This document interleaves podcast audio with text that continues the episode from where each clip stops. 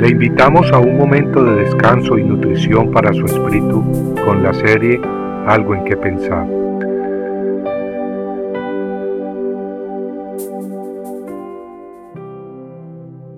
No la consideran digna. Porque todas las veces que comáis este pan y bebáis esta copa, la muerte del Señor proclamáis hasta que Él venga.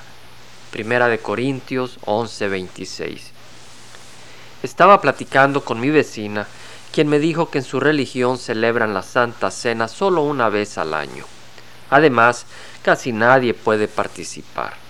Por ejemplo, mi vecina, una hermosa ancianita de 88 años, no puede participar de la Santa Comunión, pues no es considerada digna de ella. No, no se equivoquen mis amigos, no es que ella ande en pecado voluntario o en desobediencia. Ella ama a Jehová esa hermosa ancianita quiere honrar a Jehová con todo su corazón.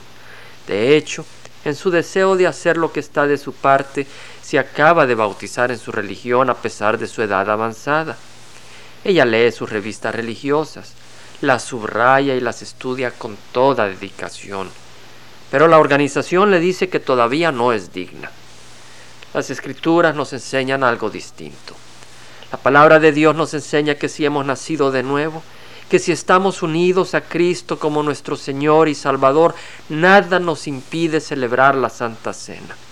Es más, estamos invitados e instruidos por el Señor Jesucristo mismo a hacerlo.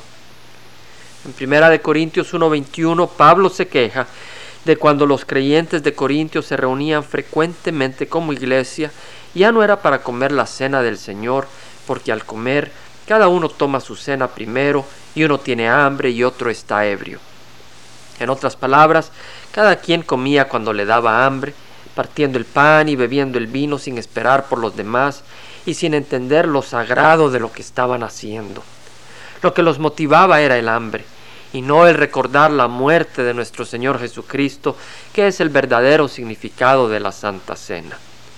Pero Pablo en lugar de prohibirle a la iglesia de Corintio la celebración de la Santa Cena, les exhortó a hacerlo de una manera digna y apropiada.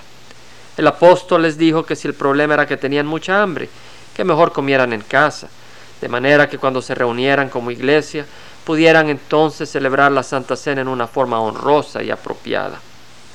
En 1 Corintios 11, 27 y 29, Pablo advierte que el que come el pan o bebe la copa del Señor indignamente será culpable del cuerpo y la sangre del Señor. Porque el que come y bebe sin discernir correctamente el cuerpo del Señor, come y bebe juicio para sí. Luego añadió, Así que, hermanos míos, cuando os reunáis para comer, esperaos unos a otros. Si alguno tiene hambre, coma en su casa, para que no os reunáis para juicio.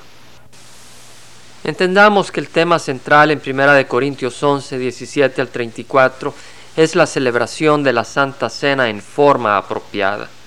Pablo dice en 1 Corintios 11, del 23 al 26, porque yo recibí del Señor lo mismo que os he enseñado, que el Señor Jesús, la noche que fue entregado, tomó pan, y después de dar gracias lo partió y dijo, Esto es mi cuerpo que es para vosotros, haced esto en memoria de mí. De la misma manera tomó también la copa después de haber cenado, diciendo, esta copa es el nuevo pacto en mi sangre. Haced esto cuantas veces la bebáis en memoria de mí, porque todas las veces que comáis este pan y bebáis esta copa, la muerte del Señor proclamáis hasta que Él venga.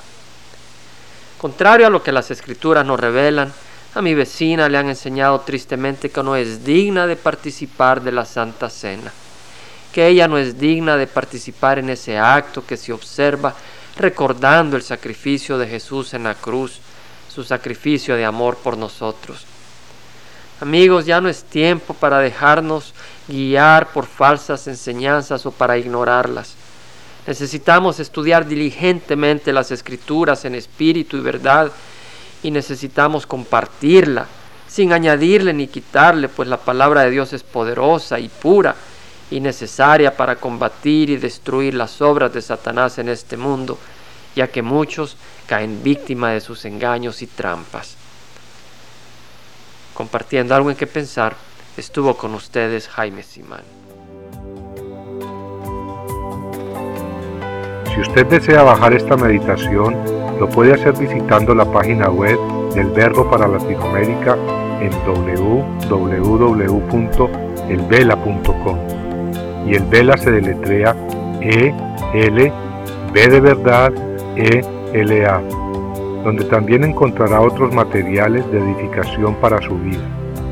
Puede también escribirnos a El Vela Pio Box 1002 Orange, California 92856, Estados Unidos.